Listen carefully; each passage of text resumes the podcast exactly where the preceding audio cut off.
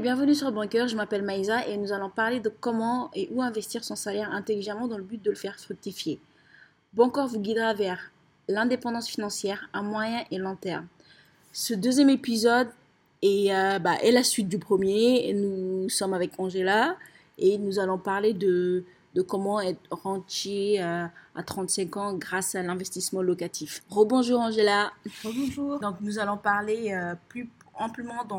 Nous allons rentrer dans les détails de euh, comment repérer euh, une opportunité. Alors, moi, une opportunité, déjà, euh, je vais la repérer grâce au secteur géographique. Pourquoi je parle de secteur géographique Euh, Dans l'investissement locatif, c'est extrêmement important. On sait tous que l'immobilier, un bien, prend de la valeur d'année en année. Sauf que selon le secteur géographique, selon la ville où un bien se trouve, selon même le quartier où un bien se trouve, son évolution euh, de valeur, euh, son augmentation de valeur ne va pas être la même. Donc moi, l'opportunité, la première opportunité, je la vois dans son secteur géographique. Quand j'ai commencé dans l'investissement locatif, les villes que je regardais, c'était les villes du Grand Paris. Pourquoi? Parce que à Paris, euh, pour moi, c'est trop cher. Je ne peux pas dégager de cash flow positif avec des appartements de Paris où j'ai pas trouvé les opportunités. Ils sont très très rares. Donc, euh, ce que j'ai regardé, c'est le Grand Paris. Qu'est-ce que le Grand Paris? C'est euh, les, les futurs métros qui vont arriver euh, autour de Paris, et puis les, prolong- les prolongations de certaines lignes traversant Paris, notamment la 11 et la 14. D'accord. Voilà. Donc, j'ai commencé par ces villes-là pour pouvoir profiter et du cash flow positif et de me constituer un patrimoine, mais aussi euh, de, de profiter de- du, du- du boom de l'immobilier euh, qui, vont, euh, dont euh, les villes du Grand Paris vont faire l'objet. Donc voilà, la première opportunité, ça va être par le secteur géographique. Là, une fois que les, les transports du Grand Paris vont sortir, les biens vont être beaucoup plus chers, ils vont augmenter. Donc je profite de ça, là, pour moi c'est une première opportunité. Alors, euh, ensuite, comment je vais repérer une opportunité? Je crois que j'en avais parlé dans le premier épisode, ça va être euh, les charges de copropriété. Donc euh, les charges de copropriété, il faut qu'elles soient le, minimum possible. Donc pour tout ce qui est petit bien, c'est-à-dire studio T2, il faut privilégier tout ce qui est petite copropriété. Pourquoi? Parce que les charges de copropriété vont être en, en corrélation. Donc qui dit petite copropriété dit charge minimum. Je vous donner un exemple concret. Dans un de mes T2, je n'ai zéro, j'ai zéro charge de copropriété et la seule chose que je paye, c'est la consommation d'eau de mes locataires. Je ne leur rajoute pas sur leur loyer, c'est par un, un choix euh, personnel et c'est la seule charge que j'ai, c'est la consommation d'eau de mes locataires. Donc euh, la deuxième opportunité, ça va être dans tout ce qui est euh, charge de copropriété. euh, donc ça va être après pour tout ce qui est T- pour T4, T5, ça va être compliqué de trouver un bien à charge à, faible charge de copropriété. Pourquoi? Parce que ça va tout simplement être difficile de trouver une petite copropriété avec des T4, T5. Donc pour pallier à ce problème, on peut par exemple investir dans une maison. Mais une maison, ça va être beaucoup plus cher qu'un appartement. Donc dans tout, il y a toujours des calculs à faire. Quel est le budget que tu définis exactement pour te permettre d'identifier un bien? Parce que, par exemple, la plupart des gens veulent acheter des maisons Oui, qui divisent en studettes. oui. Euh, quel budget tu, tu te fixes en fait pour, euh, pour dire voilà, je vais pas dépasser euh, 200 000 euros ou 150 000 euros parce que parce que c'est pas rentable, parce que ça va me coûter cher. Oui. Mais, mais même si 200 250 euros, ça peut être rentable si on a 5 pièces et qu'on le loue à 600, 600 euros. Enfin, quel, quel est le. Comment je définis mon budget Comment définir le budget? Alors, le budget, euh, donc moi, pour la division de maison dont tu parles, je ne l'ai pas encore fait ça. J'ai jamais fait. Mais moi, pour définir un budget, tout simplement, je vais calculer mes charges. Donc, euh, il y a un site qui s'appelle meilleurtaux.com. Je crois que je- je- j'en ai parlé. Hein. Meilleurtaux.com, euh, il est très bien pour calculer les mensualités de crédit. Donc, ce que je vais faire, c'est que euh, je vais savoir pour telle mensualité de crédit, je peux avoir combien. Je peux, avoir, je, peux- emprunter combien pour telle mensualité de crédit sur 20 ou 25 ans avec un taux défini. Et euh, donc, c'est comme ça que pour savoir combien mon budget, en fait, il faudrait que je, que je sache entre mes charges et mon loyer, qu'est-ce qui me reste. Et quand je parle de charges, je ne parle pas seulement de la mensualité de crédit de la banque, mais je parle de toutes les charges annexes, à savoir, euh, euh, je, je fais un petit rappel, hein, c'est fait exprès, à savoir la, taxe foncière, les charges de copropriété, l'électricité si c'est en coloc, Internet si c'est en coloc. donc voilà, toutes ces charges-là, il faut les prendre en compte. Faut les ajouter à, la mensualité de crédit. Et après, il faut savoir combien il nous reste. Et ce combien il nous reste, c'est ça qu'on appelle le cash flow positif. Donc mon budget, tout simplement, euh, mon budget va être euh, drivé par le cash flow, positif. Personnellement, si je n'ai pas de cash flow, positif sur un investissement immobilier, je n'investis pas sur ce bien. Je passe à un autre bien. Donc, de toute manière, dans mon filtre, dans ma recherche du, bien, euh, dans mon filtre, il y aura bien un maximum de montants. Donc, donc voilà comment je, je, fais mon budget. Et le maximum de biens possible en peu de temps. Comment on fait? Alors, il y a des moyens euh, pas très catholiques. Donc, soit on, prend la méthode de, de, faire plusieurs crédits, mais en même temps. Par exemple, au lieu de chercher un bien, je démultiplie cette stratégie par le nombre de biens que je dans lequel je veux investir. Par exemple, si je veux acheter quatre biens en même temps, c'est possible, c'est un peu compliqué, quatre biens en même temps. Moi, j'ai déjà fait deux biens en même temps. Mais quatre biens en même temps, non. Après, j'ai fait par étapes. Donc, par exemple, ce qui, ce qu'on peut faire, c'est présenter euh, plusieurs demandes de crédit à plusieurs banques différentes, de plusieurs biens différents, tout simplement en même temps. C'est trois mois ou quatre mois plus tard, retourner euh, chez euh, le même banquier, celui qui m'a accordé le, prêt, mon conseiller qui me suit, aller chez lui, lui dire Ah, j'ai envie de me lancer dans l'investissement locatif, combien tu peux me prêter pour jauger le terrain? On peut, on peut aussi faire cette manière-là. Là, cette, cette manière-là va être un peu plus catholique, on va dire. quels sont les autres moyens? Alors, les autres les autres moyens, ça va être un moyen pas catholique. Comment, comment acheter quatre biens en même temps? Euh, alors qu'on sait tous que Crédit Logement est derrière euh, ah. beaucoup, de, beaucoup de banques.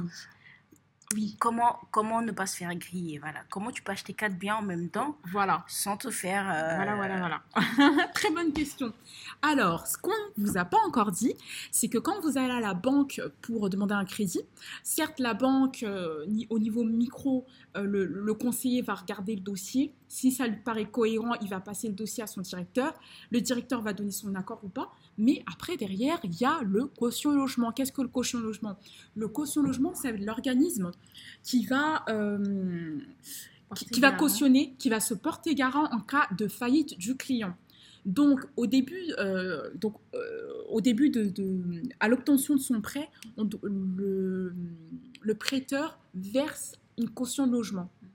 Il verse une caution qui va être récupérable ou pas en fin de, en fin de crédit ça va dépendre aussi de l'organisme de caution. Sauf que l'organisme de caution manque de bol pour nous, les investisseurs. Euh, souvent, ce sont, c'est le même organisme de, caution pour, plusieurs, banques. Donc ça, c'est un réel problème. Donc déjà, il y a certaines banques qui, eux, par exemple, euh, la Banque Populaire, elle a euh, un organisme de caution propre à lui-même. C'est quoi déjà? Je crois que c'est la SACEF, il me semble. Donc la Banque Populaire, quand on passe par la Banque Populaire pour son premier bien, ça c'est jackpot parce qu'on ne se grille pas sur... Euh, sur d'autres banques. Sauf que la caution n'est pas le seul moyen de garantir le bien. On peut aussi passer par l'hypothèque. Donc en fait, la chose, quand on, veut faire vite, quand on est pressé, quand on est impatient et quand on veut acheter plusieurs biens en même temps, on fait appel à des courtiers. Donc les courtiers, ce qu'ils font, c'est qu'ils négocient l'hypothèque au lieu du, caution logement. Donc l'hypothèque, ça, on peut en faire 100. Par contre, euh, l'hypothèque, en fait, au lieu que la banque se tourne vers l'organisme de caution lorsque le prêteur va faire faillite, l'hypothèque, en fait, elle va pas se tourner vers... Euh, vers euh, un organisme de caution, elle va tout simplement vendre le bien. Et c'est pour ça que justement qu'il y a des ventes aux enchères. Bon, on pourra en parler, euh, moi je ne me suis pas encore pensé sur ce sujet, mais la vente aux enchères, c'est aussi un moyen aussi d'avoir de, des biens euh, à moindre coût. Donc voilà la différence entre caution ou hypothèque. Et donc, donc l'autre du coup stratégie, c'est de passer par l'hypothèque. Après, euh, les courtiers aussi, ça peut être pas mal parce que les courtiers, ils vont tout de suite savoir euh, à quelle banque toquer pour tel ou tel euh, crédit. Et quand on est novice en la matière, on n'a pas forcément les contacts dans le milieu bancaire pour pouvoir avoir ces crédits en temps et en heure. Donc l'idéal, ce serait de passer par un courtier. Pas pour son premier bien. Pour son premier bien, je vais pas mentir, un courtier, c'est inutile. À part si on a un dossier, euh, à part par exemple si, je euh, je sais pas, moi, on n'a pas de CDU ou des choses comme ça. Et même là, euh, voilà. pour des premiers biens, pour des cas simples, c'est pas la peine de faire appel à un courtier. Et il faut pas aussi se faire décourager par les courtiers parce que souvent les courtiers vont dire ah mais t'as ta, ta capacité d'entêtement. Il y a courtier et courtier. Il y a des courtiers qui servent à rien. Je vais pas mâcher mes mots. Donc, il y a des courtiers qui servent à rien. Donc, euh, voilà, il faut, aussi connaître les courtiers qui servent et puis euh, les courtiers avec qui travailler. Euh, on n'est pas obligé de passer par des courtiers. Moi, je trouve que moins, moins on passe par des courtiers, moins on se porte parce que qui dit courtier dit frais de courtage. Donc, si on peut anticiper au mieux les financements pour ne pas passer par des courtiers, c'est bien. par exemple, au lieu de faire l'étape euh, recherche, compromis, plus, euh, puis recherche de financement, ce qu'on peut faire avant même de chercher le bien, c'est aller voir son banquier lui demander combien tu peux me prêter. Tu vois Et si euh, ton banquier, il est là, il est réticent, je peux pas, je peux pas, patati patata, bah tu t'en fiches, tu changes de banque, c'est tout. C'est lui qui aurait perdu un client et tu l'auras prévenu. Donc c'est tout. Voilà. Alors, il y a beaucoup de banques, il faut en profiter. Il faut, faire jouer la concurrence euh, sur tous les points. Donc après, quand on est investisseur locatif, on ne peut pas négocier sur tous les points du crédit. Parce que déjà, euh, souvent, on va, demander du sans-apport, par exemple. Donc quand, on demande du sans-apport, on ne peut pas demander euh, le meilleur taux du marché. Faut on ne peut pas avoir le beurre et l'argent du beurre. Donc pour résumer, la meilleure stratégie pour avoir le maximum de biens possible, bah, ça en va peu être, de temps. En peu de temps, ça va être soit d'acheter des biens en même temps, mais c'est pas catholique. Si on se fait choper, c'est pour notre pomme. Mais après, euh, il y a des méthodes pour pas se faire choper, hein, les, méthodes que je viens d'énumérer. Euh, soit on fait ce que j'ai dit, on fait un premier euh, crédit, après on, retourne voir son banquier tout simplement. Euh, là, il n'y a pas de, il a pas de, il a pas anguille sous roche. On va avoir, euh, on est transparent avec son banquier. quand on a un banquier qui a, qui connaît la dynamique d'investissement, c'est top. Il faut garder ce genre de banquier là parce que c'est un banquier avec lequel on n'aura pas à s'embêter, on n'aura pas à se faire un sang d'encre, euh, est-ce que je vais avoir mon financement à temps, etc. etc. Donc ça, c'est un deuxième moyen. Et puis, euh, qu'est-ce qu'on a dit comme, comme, euh, comme autre moyen C'était ces deux moyens-là hein, pour avoir des biens en peu de temps. Donc voilà. Alors, comment, comment rentabiliser le maximum ces biens? Alors, pour rentabiliser, moi, je dirais faire du meublé. Faire du meublé pour une première raison, ça permet d'augmenter sensiblement le loyer d'une. Deux, ça permet d'optimiser sa fiscalité. Donc c'est un moyen aussi d'optimiser son gain. C'était ça ta question. C'est les impôts surtout, parce que oui. faut pas oublier qu'on paye les impôts sur les loyers. Bien sûr, bien sûr. Donc un, un bon moyen d'optimiser sa fiscalité, euh, c'est euh, de, de, le faire en meublé, parce qu'en meublé, euh, on peut le bien en soi. En enlevant 15% qui correspond à la partie prix du terrain, les 85% restants, on peut l'amortir sur un certain nombre d'années, on peut amortir toutes ces charges, c'est-à-dire les meubles qu'on a achetés, les travaux qu'on a fait, etc., etc. Donc au final, on peut très bien ne pas payer d'impôts pendant plusieurs années sur du meublé. Ah oui, très intéressant. Mais après, il y a beaucoup de vidéos sur YouTube qui parlent sur le sujet. Là, je vous ai vraiment fait un résumé très condensé de la chose. Donc ça, c'est un autre moyen aussi d'optimiser ses gains. Alors, l'autre moyen aussi, un autre moyen, ça va être de faire de la colocation. La colocation, déjà, ça a plusieurs euh, avantages. Donc le premier avantage pour moi, ça va être de diversifier son risque. Qui dit, qui dit euh, diversité de locataires dit euh, donc du coup la probabilité que les trois ne payent pas en même temps, elle est faible. Voilà. Que les trois ou les quatre ne payent pas en même temps, elle est faible. Alors que lorsqu'on a un seul locataire dans un T2, le jour où il ne paye pas, bah voilà, on est embêté en tant que propriétaire. Donc euh, là, c'est euh, un avantage, la, colocation. Donc ça diversifie le risque, ça optimise le gain. Pourquoi? Parce que lorsqu'on loue chambre par chambre, bah, déjà en, général c'est du meublé en colocation, donc ça permet d'augmenter le loyer, pareil, et puis ça permet de, gagner beaucoup plus que si on louait un T4 ou un T5 à une seule famille. Donc c'est aussi un moyen, la colocation est un, très bon moyen aussi de d'augmenter euh, son gain. Et euh, est-ce que c'est mieux d'acheter d'abord sa résidence principale avant d'acheter, euh, avant de faire du locatif, ou l'inverse, ou faire du locatif et puis acheter sa résidence principale?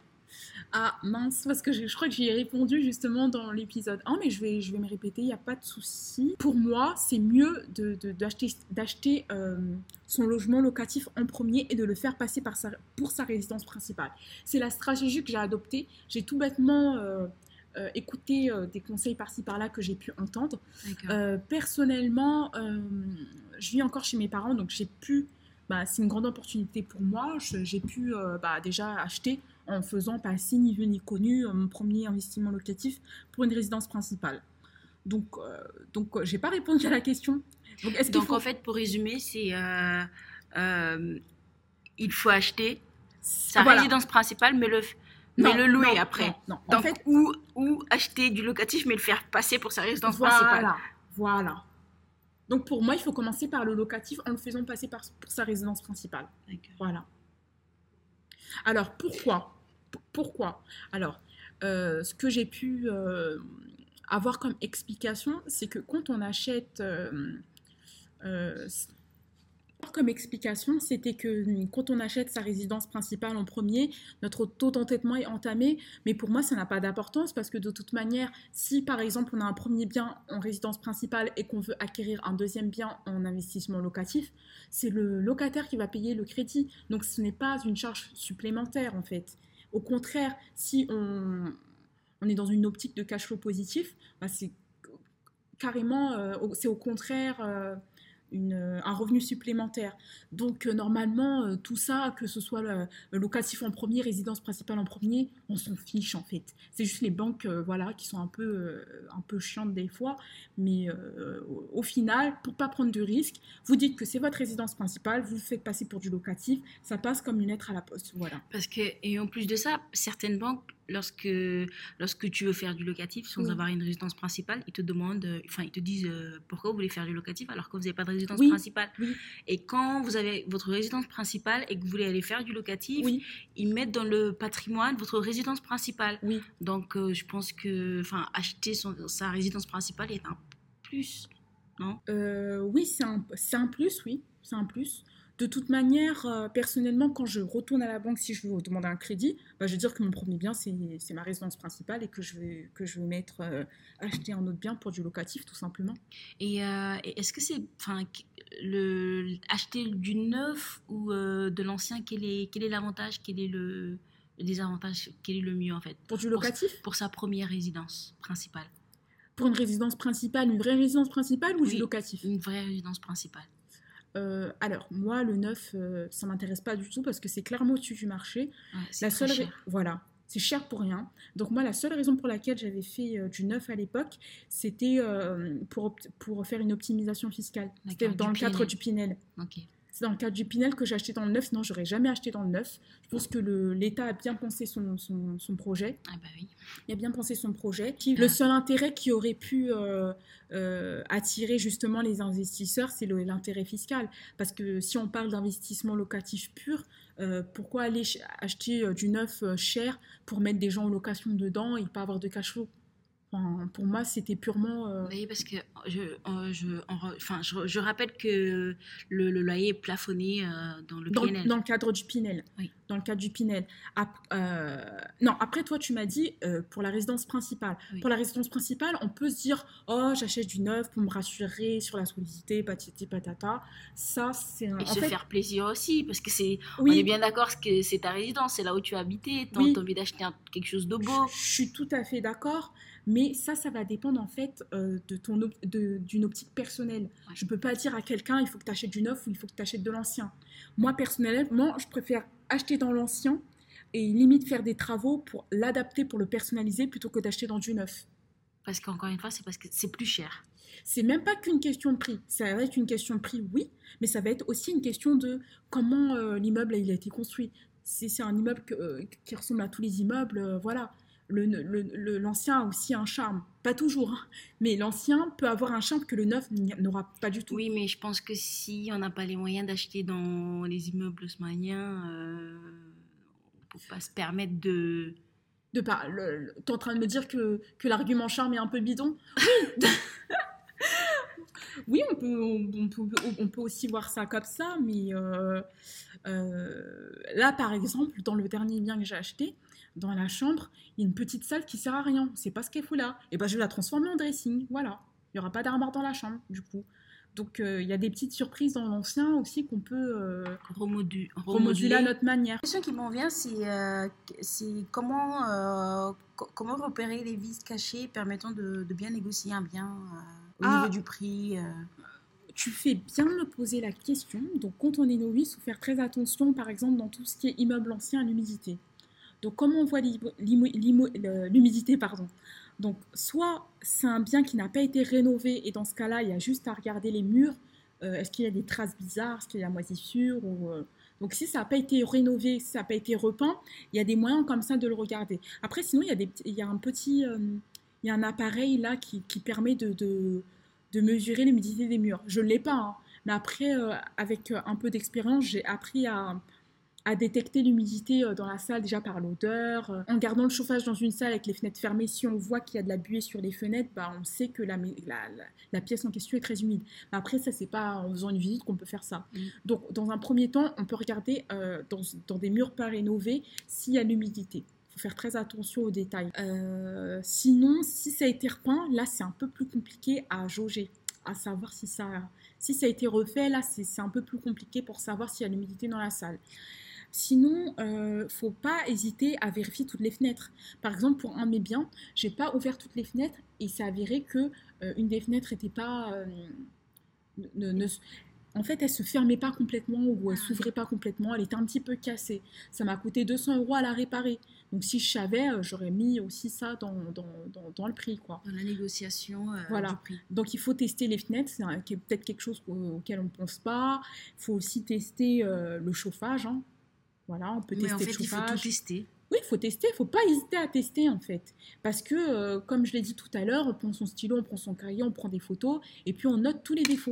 Parce que c'est ça qui va nous permettre de négocier le prix à la baisse. Et puis aussi, bon, ça va être un peu méchant ce que je vais dire, mais euh, aussi dans la négociation, des fois, il faut détecter si la personne qui vend est pressée ou pas quand elle est pressée, elle va pas être, elle va pas trop rechigner sur euh, la négociation. Oui, bah, d'où la maison que j'ai eu les 20 000 euros parce qu'ils étaient en divorce. Ah voilà. Et du coup, bah, j'ai demandé 20 000 euros de moins, ils ont accepté. D'accord, voilà.